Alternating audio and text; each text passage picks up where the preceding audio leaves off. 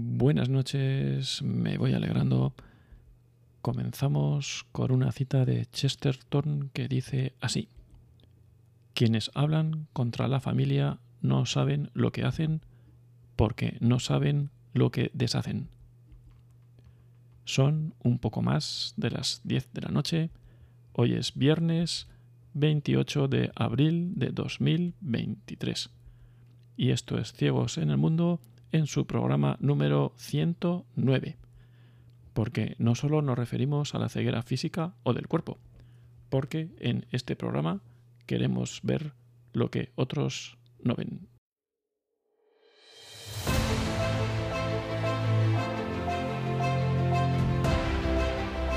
Ciegos en el mundo.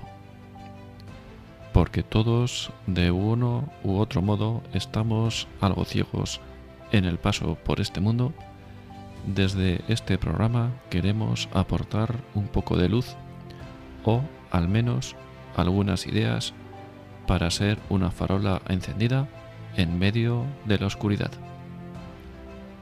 Dirigido por Arturo Fernández.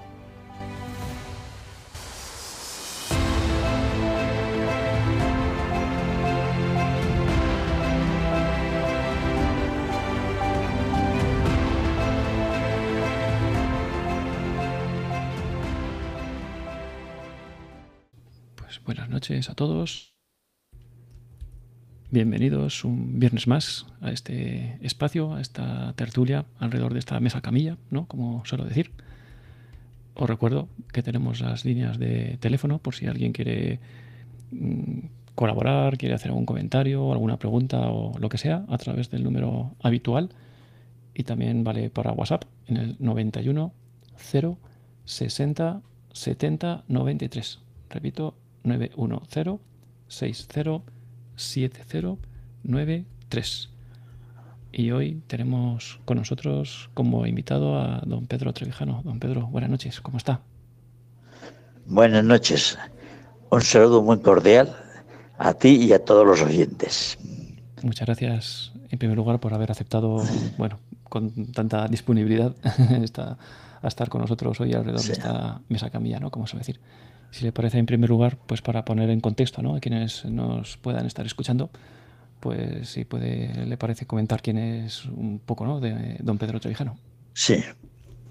Bueno, me llamo, como es lógico, Pedro Trevijano. Soy sacerdote, doctor en teología y en, en la especialidad de moral. Soy el sacerdote diocesano de la diócesis de Calahorra, la calzada Logroño. Mi vida de sacerdote le he dedicado fundamentalmente a la enseñanza en el seminario de Logroño y en varios institutos de la misma ciudad. Y con esto yo creo, bueno, colaboro también habitualmente eh, y escribo artículos para Religión en Libertad y para eh, Infocatólica. He escrito varios libros, uno de ellos, por ejemplo, Madurez y Sexualidad, otro, Pensar a los 15, y fundamentalmente en estos últimos años me he dedicado sobre todo al problema de la ideología de género, que me supongo que será el tema del que vamos a hablar fundamentalmente. He escrito sobre el tema estos libros, Relativismo e Ideología de Género. Puede tener esperanza en homosexual y luego también acabo de publicar, y supongo que es el motivo por el cual he sido invitado, lo que un católico debe saber sobre la ideología de género. Pues Creo que con esto puede ser una buena presentación y te cedo la palabra, Arturo. Perfecto, perfecto, perfecto, fenomenal. Pues muchas gracias y sí, esta era un poco la excusa, ¿no? la excusa, quiero decir que tenemos, podríamos hablar de muchos temas y muy interesantes, pero un poco la excusa del día de hoy era un poco este, ¿no? La ideología de género, el, el libro que acaba de publicar recientemente y pues todo este trabajo, todo este estudio de estos últimos años, ¿no? Para que nos comentara sobre esto. Bueno, voy a empezar a hablar un poco de la ideología de género. Mirar, ya desde el siglo XIX había dos corrientes sobre mm, el fundamento de las leyes. Una era la corriente creyente, fundamentalmente cristiana, que da valor a la ley natural. Y en el otro lado estaba la corriente de los no creyentes que pensaban que la única fuente de derecho es el Estado. Sucedió que a mitad del siglo XX, un señor que había llegado legítimamente al poder, Adolfo Hitler, cometió unos crímenes que todavía hoy nos horrorizan. Y entonces eh, surgió la necesidad de establecer cuáles eran los derechos humanos fundamentales. Y en 1948, es decir, a poco de terminar la Segunda Guerra Mundial, la ONU publicó la Declaración Universal de Derechos Humanos, que para mí es uno de los grandes documentos del siglo XX. Sucedió también en esta época Jacques Maritain, el conocido filósofo francés, uno de los autores de la Declaración de Derechos Humanos, decía, sin embargo, que habían tenido un problema. Nos hemos puesto de acuerdo en cuáles son los derechos humanos, pero lo que no nos hemos puesto de acuerdo es en el fundamento. Mientras unos decimos que los derechos humanos se basan en la ley natural y finalmente en Dios, los no creyentes evidentemente no, pueden eh, no aceptaban esto. Aceptaron ante los crímenes que había una serie de derechos que todos debemos defender. Pero ¿qué ha pasado? Con el paso del tiempo, pues esta unión en torno a los derechos humanos fundamentales se ha ido rompiendo. Y por influjo en buena parte de el relativismo y también de las teorías marxistas, pues nos encontramos con que se están defendiendo actualmente derechos humanos que son realmente, que no son derechos humanos, sino realmente aberraciones. A mí me gusta mucho a la hora de explicar lo que está pasando mm, un texto del Papa Benedicto XVI. En ese texto el Papa dice lo siguiente. Perdonad, pero estoy buscando ahora, ya sabéis lo que suele pasar, cuando se busca un texto, pues aparece, eh, resulta que uno no lo encuentra, pero en fin, ya está. Dices Benedicto XVI en el Sacramentum Caritatis, exhortación apostólica suya, número 83.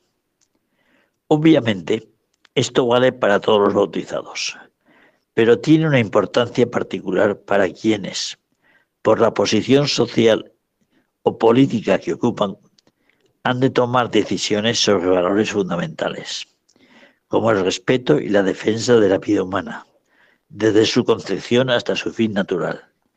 La familia fundada en el matrimonio entre hombre y mujer, la libertad de educación de los hijos y la promoción del bien común en todas sus formas estos valores no son negociables. Es decir, los puntos de, de discrepancia fundamentales son la vida, la familia, la educación de los hijos y el bien común. Y sobre ellos quisiera que invirtiese un poco esta charla. ¿Se me entiende claramente? Perfectamente. Arturo. Sí, sí, perfectamente. Adelante. De acuerdo. Bueno, pues entonces, nos encontramos con el primer problema, es el problema de la verdad. El relativismo defiende que Dios no existe. Y si no existe Dios, nos encontramos con un problema. el ser supremo en el mundo es el hombre, el ser humano. Este ser humano resulta que no tiene ninguna autoridad superior sobre, sobre él. En teoría sería la libertad absoluta de todo hombre. Pero ¿qué pasa? Que yo pienso una cosa y a mi lado tengo otras personas que piensan distinto. Y como tenemos que convivir, hay que arreglar el asunto. ¿Cómo se arregla? Pues entonces estos te suelen decir, los no creyentes, advierto una cosa, hay no creyentes que defienden la ley natural y hay creyentes que no la defienden. Pero en líneas generales podemos decir, esta es la situación. Entonces, si yo no creo en la existencia de Dios, tampoco creo en la existencia de la ley natural. Esto lo expresó muy bien José Luis Rodríguez Zapatero cuando dijo que la ley natural era una reliquia ideológica y un vestigio del pasado. Es decir, algo que no tiene fundamento ni verdad hoy en día. Es decir, esta gente, para ellos, bueno, el conflicto, ¿cómo se soluciona? volviendo un poco a lo de antes. El conflicto entre dos personas que piensan distinto, estos te lo resuelven diciendo, muy fácil, somos demócratas y la voluntad popular se expresa en el Parlamento. Ahora bien, cualquiera de nosotros se da cuenta que en el Parlamento pasan cosas como esta. Existe la disciplina de partido. Yo suelo decir que las personas menos libres de España son sus diputados y senadores que tienen que votar lo que dice el jefe. Y si no lo hacen, pues a las siguientes elecciones ya no están en las listas. Entonces, resulta que la libertad la tienen solamente, podríamos decir, los jefes de los partidos. Es decir, en nombre de la libertad, acabamos perdiendo la libertad prácticamente todos menos cuatro o cinco personas y si, si nos descuidamos un poco, una sola persona. Este es el primer problema que nos encontramos con respecto a la verdad. La verdad no existe para ellos y entonces yo puedo sostener un día que algo es blanco, al día siguiente que es negro y me quedo tan ancho, porque la, verdad depende de lo que yo opino del asunto y nada más que yo. Y así nos encontramos con algo que tocaremos más adelante, como nos empeñamos, o sea, actualmente la ideología de género se empeña en convencernos que los niños tienen pene, los niños tienen vagina. Las niñas tienen pene, las niñas tienen vagina. Lo cual, evidentemente, es un absurdo integral. Yo recuerdo también el primer tema que se puede y podemos tocar de estos es el tema de la vida. La vida, como hemos leído, el Papa dice, el respeto y la defensa de la vida humana, desde su concepción hasta su fin natural. La concepción, evidentemente hoy con los avances científicos, pues sabemos que la, embrionología y, en fin, sabemos que la vida humana empieza claramente en el momento que se fusionan el óvulo con el espermatozoo. En ese momento empieza a existir un nuevo ser humano. Algunos intentan negarlo y entonces te encuentran, bueno, ¿cuándo empieza la vida humana? Y te van diciendo cosas como a las cuatro semanas, a las... En fin, la última cosa que yo he oído pues es a los cuatro meses. Pero resulta que esa fecha ya desde hace mucho tiempo el ser humano está perfectamente formado. Recuerdo que en una ocasión llevé a una televisión un póster que era un niño de nueve semanas, ya bastante bien formado. Y cuando los abortistas me sacaban del tema que no se podía asegurar que eso era vida humana, yo saqué eh, ese póster y claro, se encontraron cortados. Y mi adversario abortista solamente pudo contestarme, enseñar eso es una frivolidad. En fin, creo que otro problema que hay, si quieres lo hablamos ahora, es sobre la ley del aborto. La ley, ¿me oyes? ¿Me se oye? Sí, por sí, favor. perfectamente, perfectamente, perfectamente. Sí. Bueno, sigo. Muy interesante. La ley del aborto a mí es la ley que más veces me he leído. ¿Y por qué? Me abrió los ojos una señora que me dijo, he leído la ley del aborto y defiende la vida. Yo me quedé diciendo, caray, a ver, a mí me parece que la ley del aborto no es precisamente una defensa de la vida. Y me la he leído pues varias veces. Y en cada vez me encontraba alguna maldad nueva que se me había pasado desapercibida. Porque desde luego es una ley muy inteligente. Yo diría que, bueno, creo que se puede decir que es diabólica. Por cinco veces en la ley se defiende, anuncia defender el derecho del feto a la vida.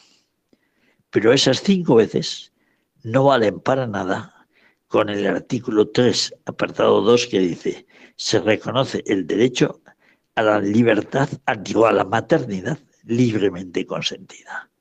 Con lo cual, el derecho de la madre a matar al niño pasa por encima del derecho del feto a la vida. Creo que es algo bastante grave.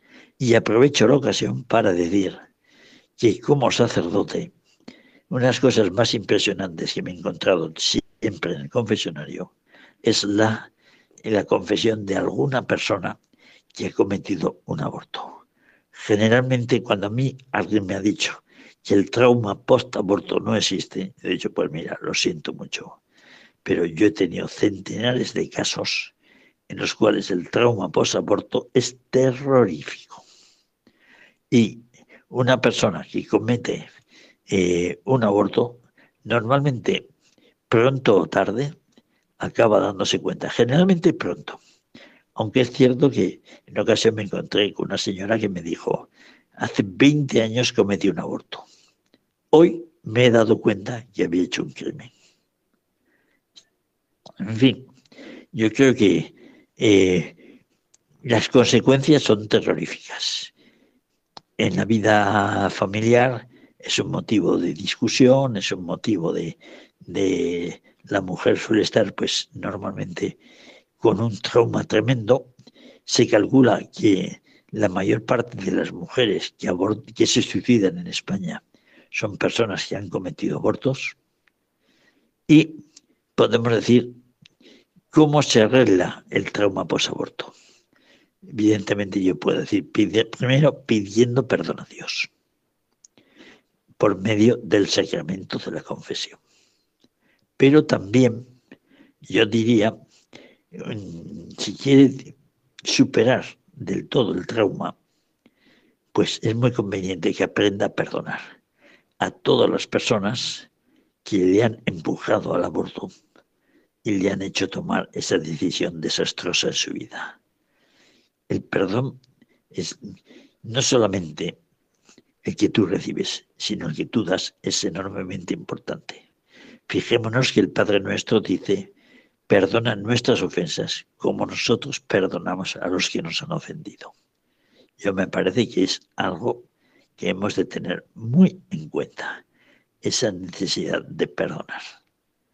Bien, no sé si continúo o, sí, sí, sí, perfecto. perfecto, perfecto. Bien. Bueno, pues entonces yo lo que había llegado a una conclusión, pero claro, no me atrevía a decirla, porque ¿quién soy yo en la Iglesia Católica para decir esto? Que la ley del aborto era diabólica. Y realmente, pues no me atreví.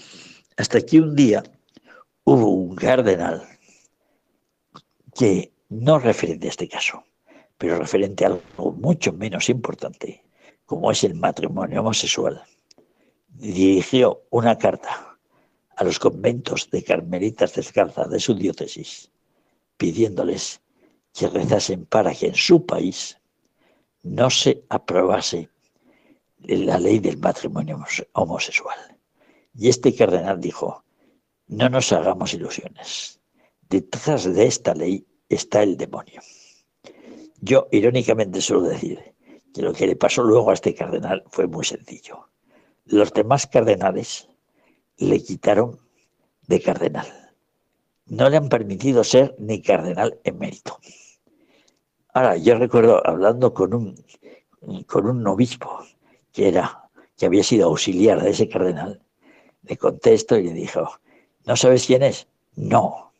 Pues mira, el que ha sido tu jefe, Jorge Mario Bergoglio, el actual papa. ¿Entendido? Bien, entonces, esta es la postura del papa.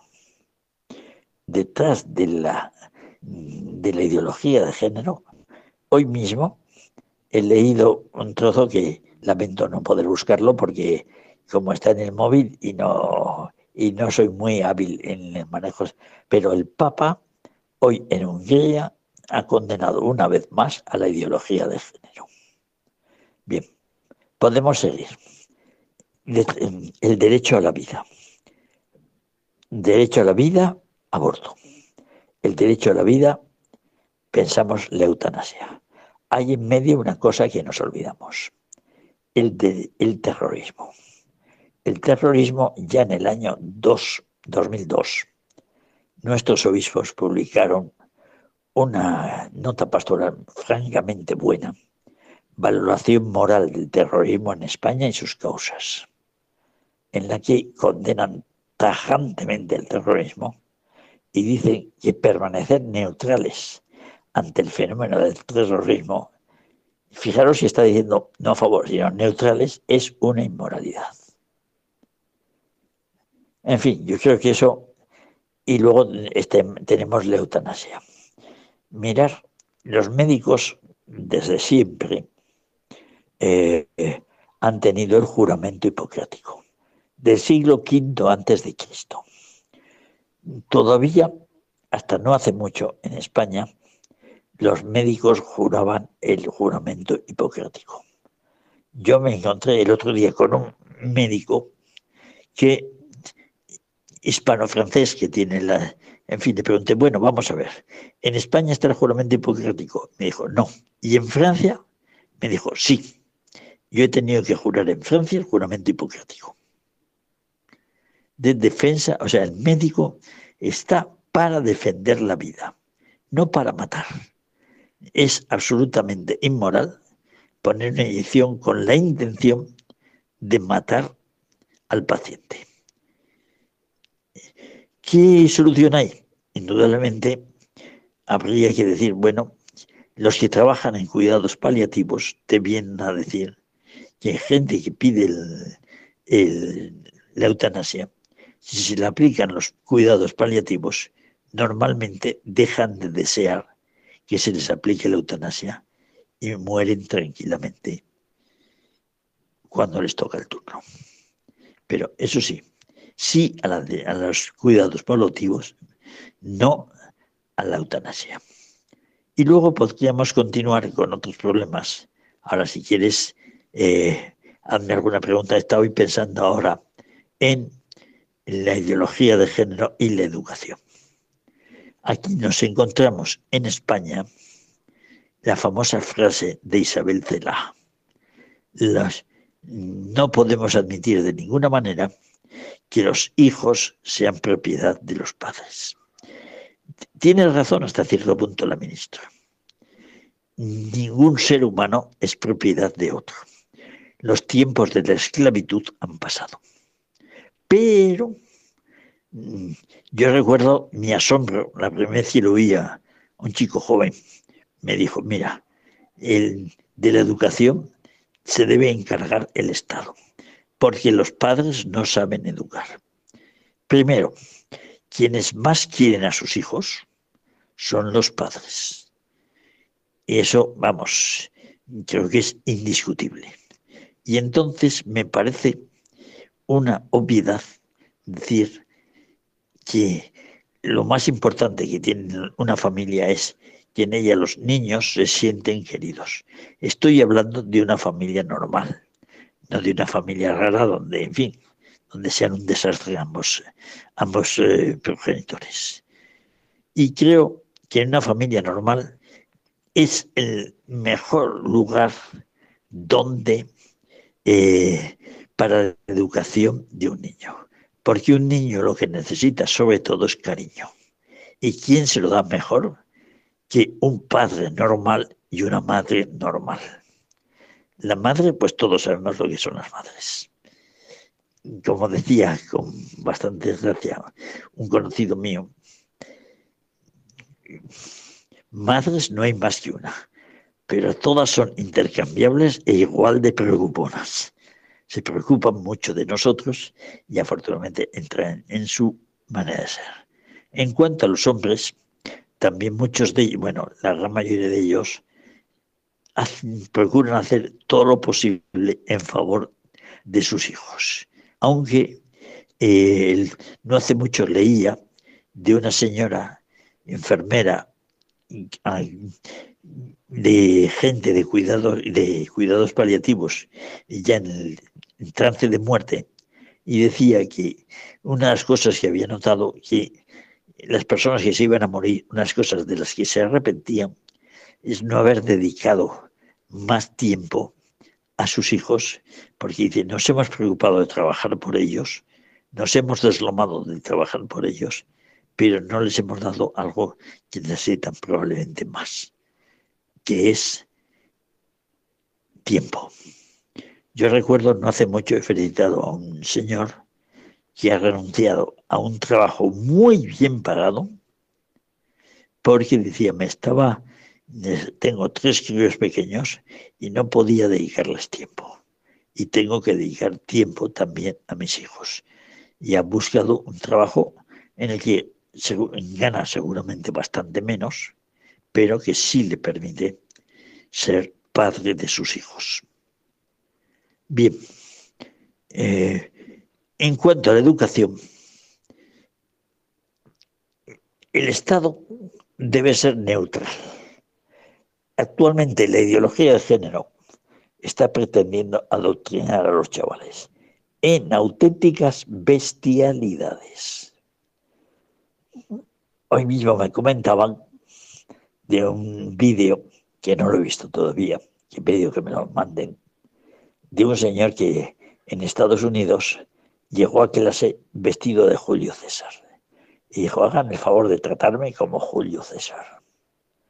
Bueno, total, que, en fin, yo otro día debió parecer pues vestido de, de no sé, otro, de otro personaje de la antigüedad. Y entonces le dijeron, usted está loco. Dijo, yo puede que esté loco, pero los que están locos de verdad son ustedes que intentan hacer de nuestros hijos hijas y de nuestras hijas hijos. Ahí tenemos el problema de la disforia de sexo, de género, perdón. Eh, uno ha nacido en un cuerpo equivocado. Soy mm, tengo todas características masculinas, pero me siento mujer. Y al revés. Esto se daba, se solía dar un caso cada 50.000.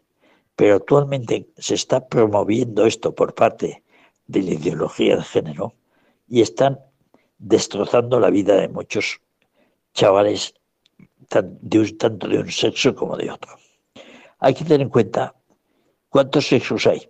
La Biblia es clarísima. clarísima. Creo Dios al hombre imagen suya, varón y mujer los creo. Hay dos sexos, todos los demás son manjaderías. Pretender toda esta serie de, géneros que nos están inventando 120, eh, debemos estar actualmente por unos 120.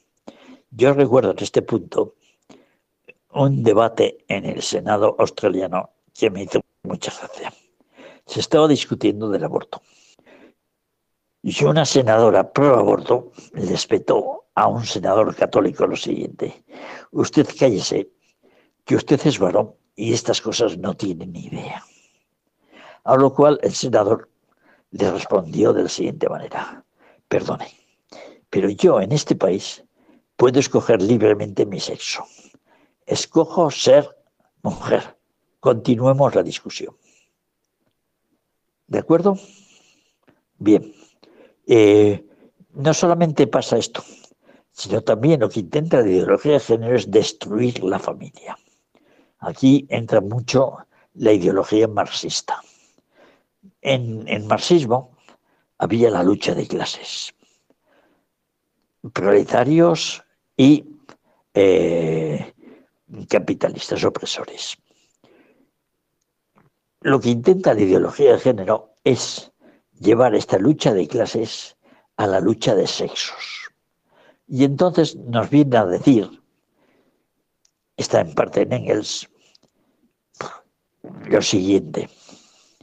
Eh, en un matrimonio, el marido es el burgués capitalista opresor y la mujer es la proletaria oprimida.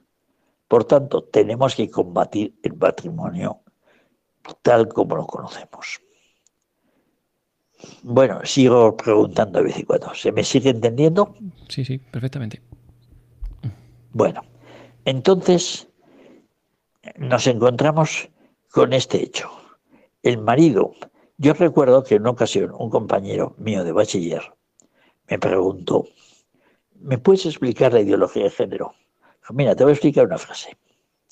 Tú puedes acostarte con la persona que quieras en este mundo, menos con una. No sé si adivinéis quién es esa una, pero os lo voy a decir, tu esposa. ¿Y por qué? Porque para la ideología de género, el matrimonio significa la esclavitud de la mujer y por tanto la familia es la institución a combatir lo cual significa también otra cosa, privar a los niños del ambiente familiar. Y eso lo estamos viendo actualmente, por ejemplo, como actual, eh, se están dando ya casos, empezó en Noruega, pero ya están llegando a España, y me imagino que también en otros bastantes países, ya están dando casos, por ejemplo, de hoy en día dar un cachete a un niño, a un hijo, es un delito, que te puede costar la patria potestad y que te quiten el hijo hasta los 18 años. Esto puede parecer, y es una burrada, son cosas que están pasando. Yo recuerdo, no digo que pase siempre, sostengo que en servicios sociales espero que la mayor parte de la gente sean personas honradas que busquen sinceramente el bien de los niños pero indudablemente hay cosas que no funcionan. Por ejemplo, me estoy acordando de un caso de una persona que sí había hecho algo como para ir a servicios sociales, que los servicios sociales se hicieron cargo de ella, que fue sencillamente una adolescente que se tomó un montón de píldoras e intentó suicidarse. Afortunadamente falló pero claro, como es lógico, los médicos dieron parte y servicios sociales, lógicamente, se incautó de la, de la chica. Pero al poco tiempo la chica se dio cuenta de la burrada que había hecho y pidió volver a casa con sus padres. Y le dijeron, no hasta que cumplas 18 años.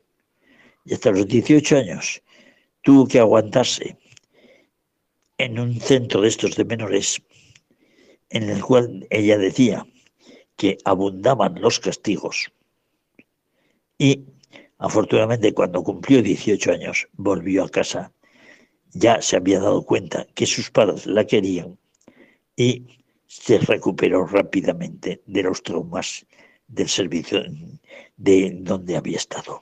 Y hoy esta chica, me contaba, la, persona me lo contaba, es una chica normal, feliz, que tiene novio. En fin, creo que podríamos seguir, o sea, hemos hablado de la educación. Repito, el problema de la educación es actualmente que mm, el Estado pretende imponer la ideología de género en todas las familias, que es algo, y como os digo, vamos a ver un caso concreto.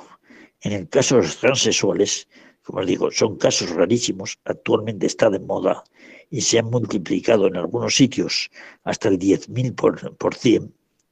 Si antes había un caso, ahora hay 100 Y, lógicamente, lo que les pasa a estos chicos y chicas que cometen esa torpeza son que, de entrada, en muchas ocasiones, hay dos medios. O hormonas a lo bestia, que llega un momento que son irreversibles y tienen que seguir tomándolas. O, todavía peor, bueno, o cirugía. Y en ese caso, sencillamente, son castrados en el sentido literal de la expresión. No pueden tener familia. Creo que el número de suicidios entre estos he leído que es 20 veces lo que les correspondería.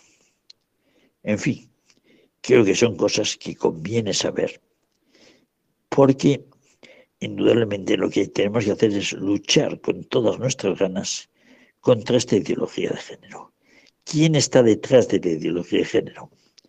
Pues mirar, hoy mismo he leído que Bill Gates ha dado un montón de millones de dólares para promover la pederastia. Eh, la educación sexual que pretenden dar es la siguiente. Mirar, el sexo está hecho para dos, para dos cosas, podemos decir. La primera es el amor, y está al servicio del amor, y la segunda es el placer. Yo recuerdo, una chica me contaba que un día en clase, cuando era adolescente, le pusieron una redacción sobre el siguiente tema. ¿Qué esperas de la vida? Y esta chica me dijo, fue la redacción más corta de mi vida. Cuatro palabras. Amar y ser amada. Yo, cuando hablaba con mis alumnos de estos temas, les decía, mirar, hay dos eh, enfoques de la vida. Unos dicen que es amar y ser amada, y otros dicen tener coche, eh, perdón, moto, coche, yate. Evidentemente, la más correcta, no niego que, que, en fin, yo no estoy contra la riqueza en sí, pero creo que tenemos que darnos cuenta que no puede ser el sentido final de la vida. El sentido final de la vida es pasar por este mundo haciendo el bien, ayudando a los demás, aunque evidentemente, pues el pasarlo bien no está reñido. Y el gastarse dinero a veces en cosas pues de, de diversión tampoco evidentemente está reñido. Lo que sí hemos de tener en cuenta, que yo, por ejemplo, yo les decía a mis alumnos, mirar, la profesión que escojáis tiene que cumplir dos condiciones. La primera, que os guste, porque si estáis trabajando a disgusto, lógicamente no lo haréis bien. Y la segunda es que la podáis poner al servicio de los demás. Yo recuerdo, cuando estaba en el seminario, me hablaban de un jardinero que tenían en comillas. Me decían, cuando termina la jornada de trabajar, muchas veces se queda haciendo horas extras que no cobra. Simplemente está encantado su profesión y disfruta trabajando. Yo es lo que deseo a cualquiera de nosotros, que estemos dispuestos a trabajar, aunque sea gratis, porque nos gusta lo que estamos haciendo. Pero evidentemente está claro que tenemos que comer y que tenemos que tener un nivel de vida decente, sobre todo si tenemos una familia.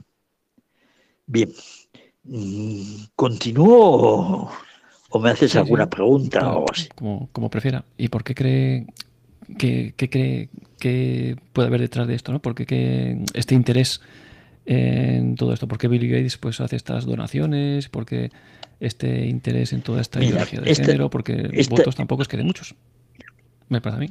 Mira, esta gente, bueno, votos, no te olvides que mucha gente se está tragando. A ellos les interesa empezar por la más tierna infancia.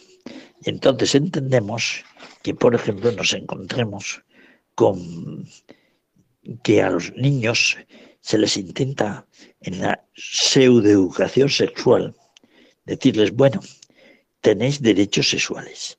Un niño puede eh, jugar a sexualidad con otros niños e incluso ya llegan, esto lo vimos claramente cuando lo dijo Irene Montero, dijo claramente que un niño tenía derecho a ejercer su sexualidad con quien quisiera, siempre que fuese libremente. Es decir, eh, nos están dando la vuelta y la pederasta intentan decir, bueno, está mal que un, que un adulto fuerce a un niño. Pero si el niño le pide al adulto, eso está bien. Es decir, démonos cuenta que existe esto. ¿Por qué lo hacen? Porque, ya digo, detrás, insisto, detrás de la ideología de género está el diablo. Y el diablo le interesa, pues, varias cosas. Primero, quien no solo no creamos en Dios y tampoco en Él, sino que vivamos, en fin, prescindiendo completamente de Dios. Otra cosa que importante es el feminismo radical. En el feminismo, la primera generación de feministas defendía cosas con las que todo el mundo tiene que estar de acuerdo. La mujer es igual que el hombre, eh, igual trabajo, igual sueldo, en fin. Eh, pero hay cosas que en el feminismo radical actual son intolerables. Por ejemplo, eliminar el término madre. Yo la mayor idiotez que he leído en estas cuestiones se la atribuyo a los médicos ingleses. Leí que una ocasión habían mandado, la Asociación Médica Inglesa había mandado a todos, a todos los médicos afiliados una nota diciéndoles que no debían emplear la palabra madre porque podía ser ofensiva para las personas que habían dado a luz y no se consideraban mujeres. Es decir, por cuatro o cinco casos, o si queréis por cincuenta casos, pues se menosprecia el derecho de millones y millones de mujeres. Creo que me parece que indica bastante claramente esto cómo nos estamos volviendo locos, porque al fin y al cabo el demonio no va a pretender buscar lo que es bueno para nosotros, sino todo lo contrario. En fin, sí. seguimos. Sí. Sí, sí. bueno, entonces, otras cosas que, que se sostiene es lo que intentan es la, Jesús dijo de sí mismo, yo soy el camino, la verdad y la vida. Hemos hablado un poco de la verdad, pero la vida le molesta al diablo. Y entonces lo que estas asociaciones, por ejemplo, los Rockefeller, los Soros, los eh, Bill Gates, etcétera, es reducir en, miles de millones la población del mundo. Y entonces fomentan todo aquello que lleva a la esterilidad. Y entonces te fomentarán el, matrimonio homosexual porque no hay peligro de que dos homosexuales o dos lesbianas tengan descendencia. A lo mejor se procuran de otra manera, por ejemplo, con la maternidad subrogada, que personalmente pienso que es una esclavitud descarada y por tanto absolutamente ilegítima, aun prescindiendo que desde el punto de vista católico es lógicamente inmoral. Yo recuerdo también, cuando estaba de profesor, nos vinieron a clase eh, de sanidad a darnos charlas de educación sexual. Y una de las charlas coincidió con que era mi hora de religión. Evidentemente me quedé a escuchar la charla.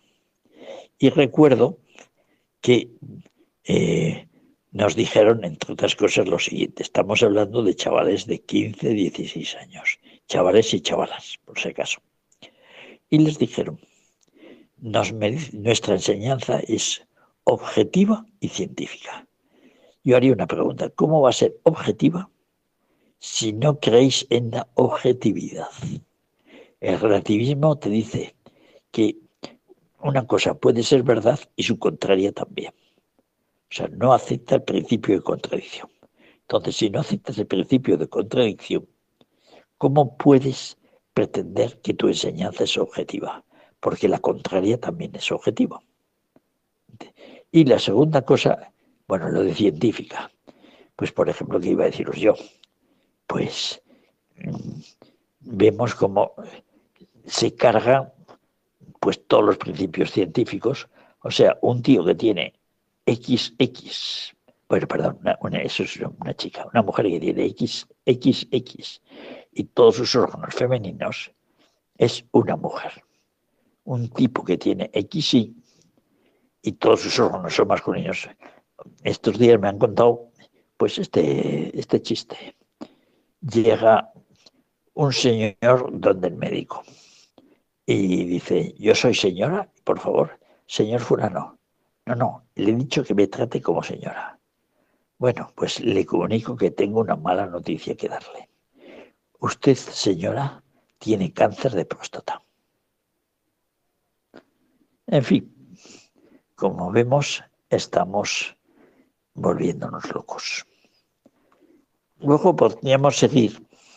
Hemos dicho mm, el bien común, pues lógicamente, sobre todo yo lo que veo es esto. Em, pretenden decirnos que ellos son los que saben educar y nosotros ni idea. Pero vamos a ver lo que pasa con los diez mandamientos, que me parece que han sido siempre un motivo de educación. Los tres primeros mandamientos, evidentemente, no los tienen en cuenta. Si Dios no existe, amar a Dios sobre todas las cosas, no usarse el nombre de Dios en vano, santificar las fiestas, no tiene sentido. El cuarto mandamiento, la familia. Si lo que tenemos que hacer es combatir la familia, favorecer todas las demás bobadas que dicen que son familia, pues entonces resulta que eh, esta gente el cuarto mandamiento y los deberes de los padres hacia los hijos, los hijos hacia los padres, pues también se los saltan porque, eh, repito, en cuanto puedan tener ocasión, intentarán quitar los niños a sus padres. En cuanto al quinto mandamiento, evidentemente, gente que defiende el aborto, que defiende la eutanasia, que incluso no le importa aliarse con terroristas, esta gente no defiende el quinto mandamiento. El sexto mandamiento y el noveno, pues lógicamente, si parte del principio de la absoluta libertad sexual y puedes acostarte con quien quieras, como quieras, menos que he dicho antes, menos con tu mujer, curiosamente, entonces no me hables que el sexto mandamiento para ti dice algo. Séptimo mandamiento, no robarás. ¿Qué pasa? Si yo carezco de principios morales, me encuentro con que si tengo un duro a mi alcance o un euro, soy idiota si no me lo quedo. Pensemos en los robos en gran escala, en los eres de Andalucía y en la cantidad de escándalos que hemos tenido de tipo económico. O sea, el séptimo mandamiento, no robarás, pues sencillamente quiere decir, esta gente no lo practica porque procura hacerse rico a costa de, los demás. Y el octavo mandamiento, no mentir. Si la verdad no existe, da lo mismo una cosa que otra. Ni siquiera existe el principio de contradicción. Es evidente que el octavo mandamiento también no tiene nada que decirme. El noveno y el décimo mandamiento podemos incluirlos en el, sexto y en el séptimo. Entonces nos encontramos con una situación de estas que hay que decir, bueno, mire usted, por favor, yo eh, no, no dejaría en la educación de mis hijos a una persona que no respeta ninguno de los diez mandamientos. De hecho, el Papa Francisco, por ejemplo, hace unos años, dijo una frase que me gustó mucho. habló de una familia italiana que le había, dicho, mire usted, cuando mis hijos vienen de la escuela, yo les pregunto qué les han enseñado en clase, para ver si tengo que hacer una contracatequesis, si les han metido ideas aberrantes, o por el contrario, me puedo fiar de los maestros. Desgraciadamente hoy hay muchos maestros de los que no te puedes fiar, que son los que están enseñando a, a los chavales que eso de la castidad no va a ninguna parte, que el sentido de la vida no es amar, sino el sentido de la vida es simplemente gozar, disfrutar, placer. Insisto, un placer bien ordenado es bueno. Y Dios ha puesto el placer en la sexualidad. Pero la tiene, todo tiene que estar al servicio del amor. Y esta gente no nos pone precisamente las cosas al servicio del amor. Primero porque ellos mismos son los primeros en no creer en el amor, que para mí es el gran drama que tienen toda esta gente. Podrán ser muy ricos, podrán ser multi, multi, multimillonarios, pero no creen en el amor. En fin, yo no sé si... Buf, veo que... ¿Podéis hacerme alguna pregunta? Vale, voy a abrir el micrófono a alguno de los amigos que están por aquí conectados por si quieren comentar algo. Tenemos a Carmen desde Cuenca. Carmen, buenas noches. Hola, buenas noches Arturo, buenas noches don Pedro. Hay poco que preguntar, don Pedro, porque lo ha explicado usted muy, muy, muy, muy clarito y totalmente de acuerdo con sus apreciaciones. Pero yo que soy un poco ignorante, mm, eh, ¿cómo se definiría entonces a, un homosexual, hombre o mujer? ¿Un enfermo mental? Mire usted, voy a decir no. Yo le diría una cosa.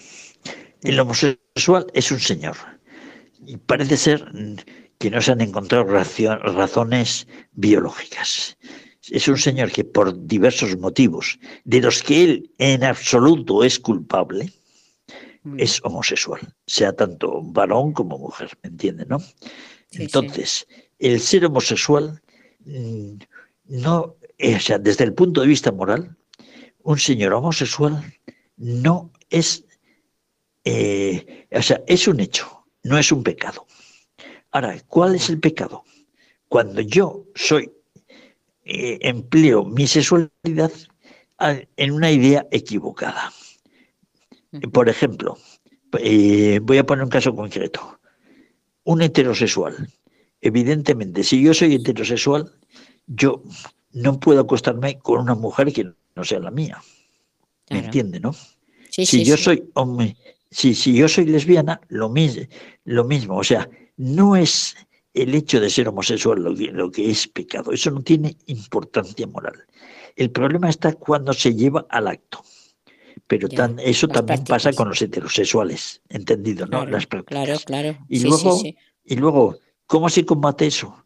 Pues yo diría, a base de oración y también un poco de sacrificio, comprendo que es difícil, pero, mm. por ejemplo, en América hay la asociación Cujas, que eh, es una asociación de homosexuales católicos, que intentan vivir su vida a pesar de ser homosexuales, bueno, eh, o en fin, intentan vivirlo. Bueno, somos cristianos y vamos a vivir cristianamente.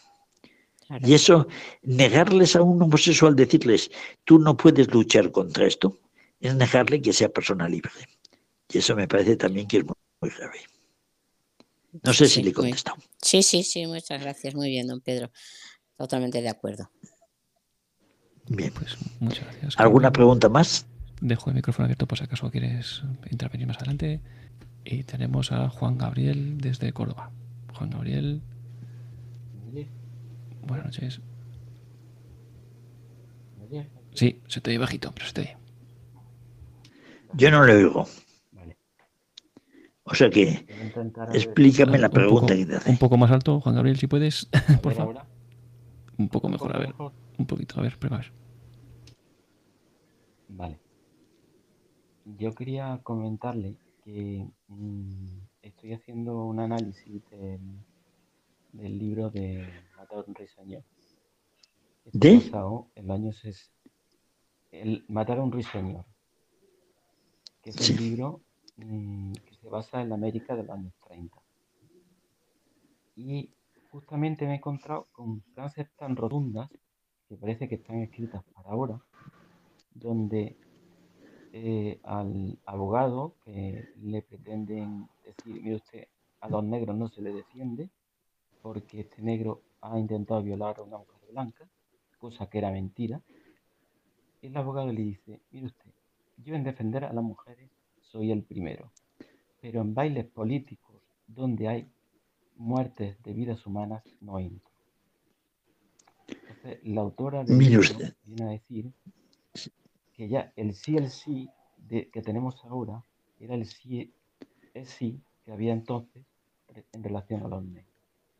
Es decir, son derechos naturales que,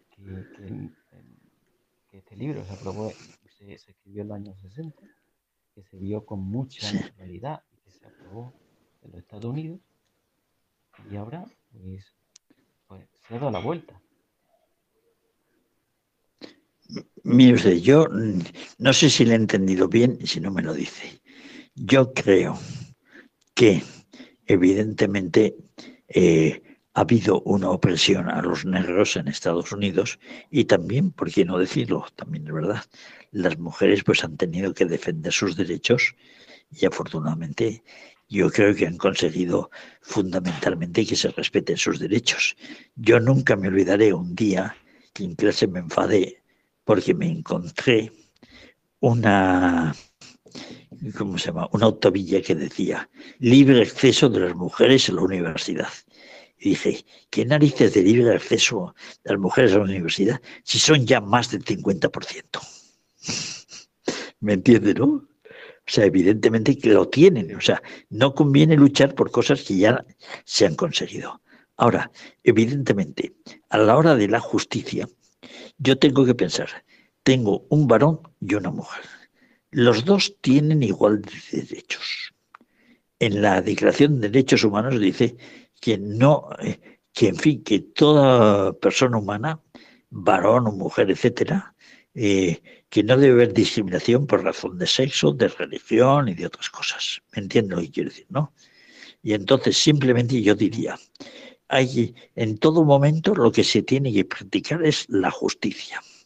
Que tiene razón el varón, hay que dársela que tiene razón la mujer, hay que dársela. Pero eso del sí es sí, eso es una burrada impresionante, porque eso es ya prejuzgar una causa sin ni siquiera huir a las partes y sin ni siquiera saber quién puede tener algo de razón. No sé si le he contestado. Correcto. Venía a decir ¿Qué? lo que se aplicaba entonces digamos, lo que te viene a decir eh, esta, autora, que en los años 30 el sí es sí era la voz de una blanca vale por todos los derechos de los negros. Y ahora pues mire, tenemos la, sí sí, la voz de una blanca, de, una mujer, vale por todos los hechos de un hombre. Eso, aunque el Tribunal Constitucional yo le diría una cosa, en los derechos humanos está la igualdad de sexos. Y eso me parece que va contra la Constitución y desde luego contra la Declaración de Derechos Humanos. ¿Entendido? O sea, el hombre y la mujer hay que dar la razón a quien la tenga, sea varón o sea mujer. Basta. ¿Entendido? Si la tiene la mujer, hay que dársela. Y si la tiene el varón, hay que dársela. Pero lo que no se puede hacer es, en función del sexo, decir, tú eres mujer, por tanto, la frase de la ministra, el famoso, eh, hay que dar la razón eh, a la mujer sí o sí, eso es una canallada. No sé si, ¿de acuerdo? Sí, sí, totalmente, En fin, a mí me parece eso. El problema está en que, en que ya, yo ya no creo en ni tribunal constitucional ni tribunal de, nada. Porque al final se aprueba lo que se aprueba y aquí no pasa nada. Bien, yo le diría que estoy bastante de acuerdo con usted, pero que a pesar de todo tenemos que intentar defender la justicia y si una ley es injusta, lo que tengo que hacer es hacer todo lo posible y crear toda la opinión pública posible para cambiar esa ley. ¿Entiende, no? O sea, que tal vez sean batallas perdidas, pero mire usted, a veces, por ejemplo, en Estados Unidos han logrado darle la vuelta al tema del, aborto. El mismo día que en España se aprobaba la ley del sí es sí, en, en Suecia, que iban muchísimo más avanzados que nosotros en esta cuestión, desgraciadamente para Suecia, aprobaban una ley que prohibía operaciones de cambio de sexo en menores de edad. O sea que ya están empezando la vuelta. En la misma Inglaterra, la, clínica más famosa de cambio de sexo, pues creo que va a tener que cerrar porque tiene encima mil demandas judiciales de gente a la que han destrozado la vida con la operación de cambio de sexo. Entonces, yo creo que en un espacio de no mucho tiempo va a cambiar. Y en el deporte femenino, yo siempre he contado como, por ejemplo, no me acuerdo el nombre de, una saltadora, más puedo decir, de Santander, que en la Olimpiada de Londres ganó la única medalla de oro que ganó España. Y debió ganar con un salto de 2,03 o algo así. El récord masculino está en 2,30. O sea, un individuo que salte 2,10 no tiene nada que hacer en una competición femenina, y digo masculina. Pero claro, una competición femenina va, barre, bate el récord del mundo por amplia diferencia. ¿Me entiende, no? Entonces, lo que ya está empezando algunas federaciones, por ejemplo, rugby, natación, y me imagino que dentro de no mucho le seguirá el atletismo, es decir, señores, los hombres son varones, las mujeres son, o sea, el tipo XX es varón, el tipo XX, perdón, es mujer, el tipo XY es, es varón y dejémonos de cuentos. Los hombres no tienen derecho a participar en competiciones femeninas porque sencillamente eh, se cargan el deporte femenino. Si yo voy a, a, nadar contra un tío que, eh, que es en su en, varones no tiene nada que hacer, pero que está por encima de las mujeres, por ejemplo, yo oí que Arancha Sánchez Vicario, cuando era la número uno de las mujeres en tenis, pues en el ranking masculino estaría alrededor del número 100. Claro, un tipo que sea el número 10 se pasa a ser mujer y barre. ¿Entendido? Y eso es lo que hay que evitar, porque yo supongo que las mujeres no son tontas y no van a dejar permitir durante mucho tiempo que los hombres les roben las medallas olímpicas y de cualquier otro tipo. Gracias, Juan Gabriel. Y ya por último, le voy a dar la palabra a Juan Lu desde Estepona. Juan Lu, buenas noches. Hola, buenas noches. Me ha parecido muy, muy interesante. Pero claro, con estos medios que tenemos hoy en día, pues la verdad que ha empezado estando muy bien, eh, escuchándose bien y yo también, pero luego se ha entrecortado, no sé qué es lo que pasa, y es como una tortura alemana intentar saber lo que está. Pero me ha parecido muy, muy interesante. Y sí, yo tendría algunas preguntas.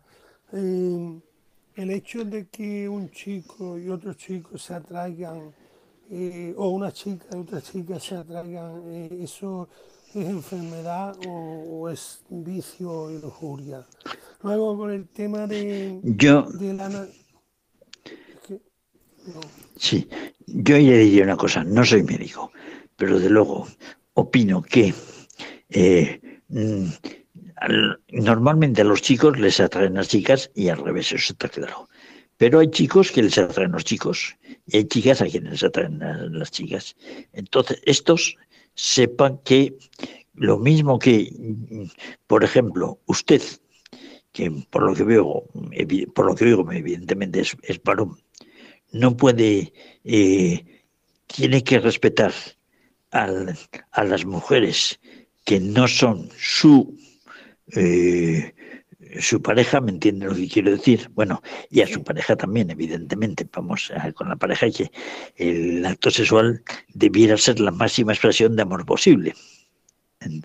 Entendido, ¿no? Lo que quiero decir, ¿no? Sí, sí, sí. Pero vamos, eh, hay que ser, hay que si yo no puedo ejercitar mi sexualidad con una, debo simplemente pensar, Dios me da fuerzas si yo hago oración, si yo hago también, eh, en fin, me esfuerzo, mm, vivo una vida de sacrificio. Y en algunos casos, por ejemplo, unas cosas, unas canalladas, es que está prohibido en España que le llega a un psiquiatra un homosexual y dice, mire, yo quisiera cambiarme y, y ser heterosexual. Muchos, cada vez hay más personas en el mundo que lo consiguen.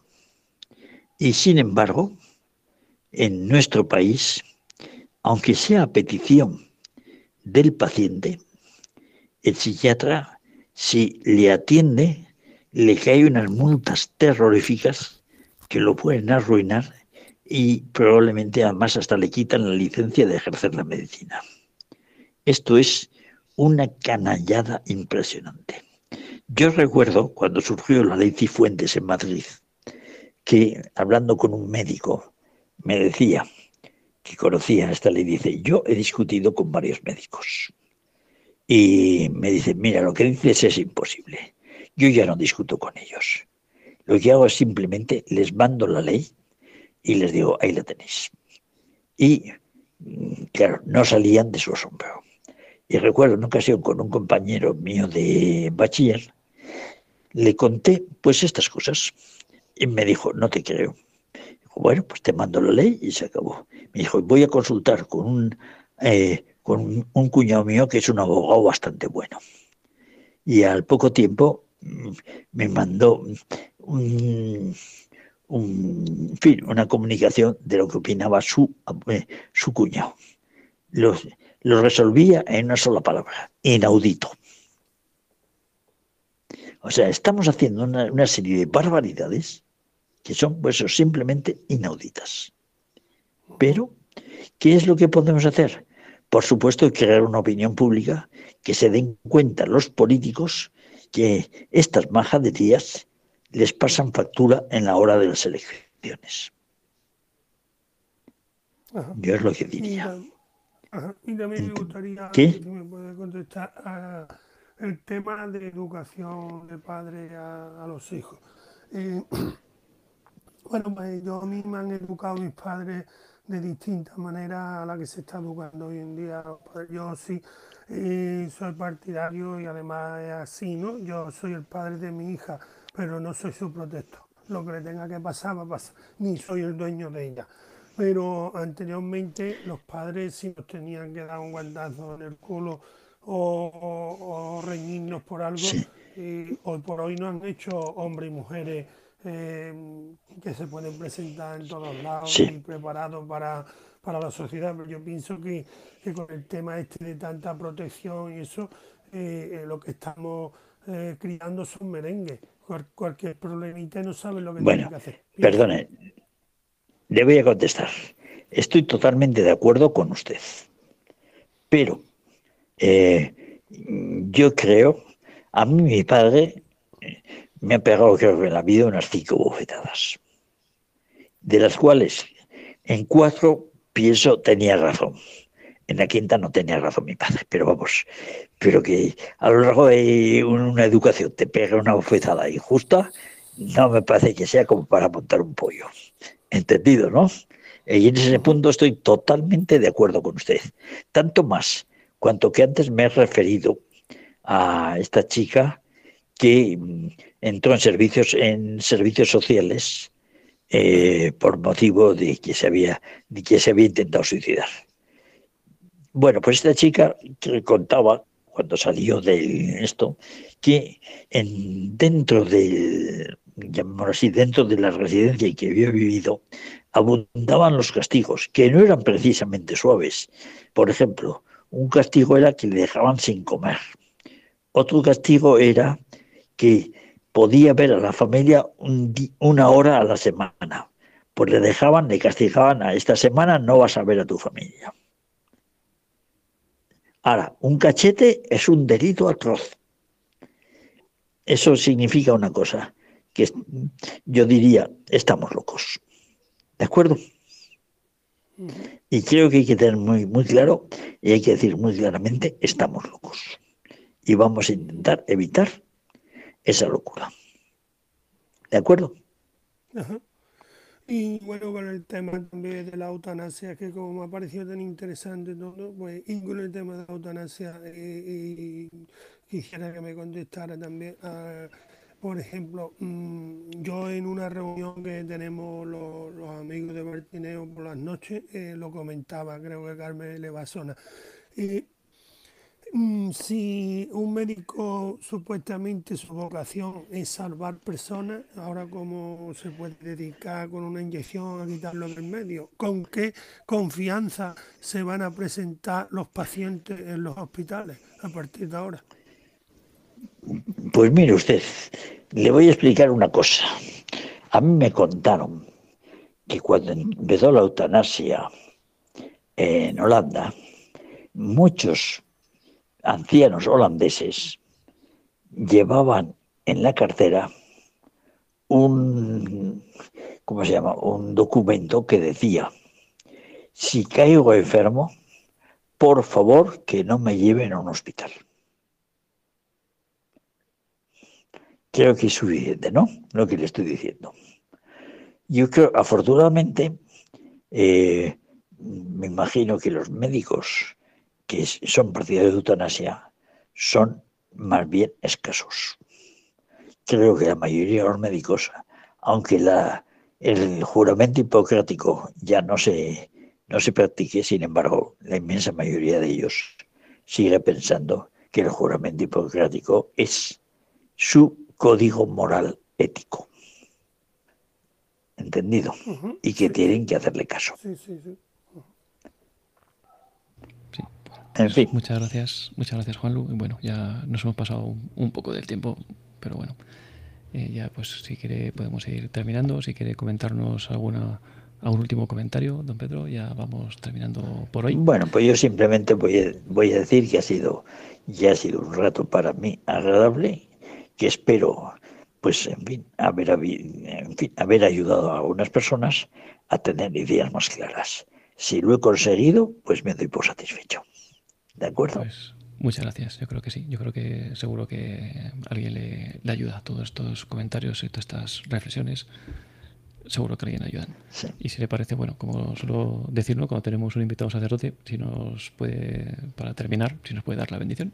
Y así terminamos. Sí. Bueno, la bendición de Dios Todopoderoso, Padre, Hijo y Espíritu Santo, descienda sobre vosotros. Amén. Amén. Pues muchas gracias a todos por haber estado ahí, por haber estado alrededor de esta mesa camilla un viernes más. El viernes que viene, pues nos podemos volver a escuchar otra vez eh, aquí que pasáis buena, semana. Os recuerdo los medios de contacto por si queréis comentar o contactar con nosotros por cualquier cosa a través de correo electrónico en ciegos en el mundo arroba arturofernandez.es o a través de WhatsApp en el 91 0 60 70 93. Yo soy Arturo Fernández y esto es Ciegos en el Mundo.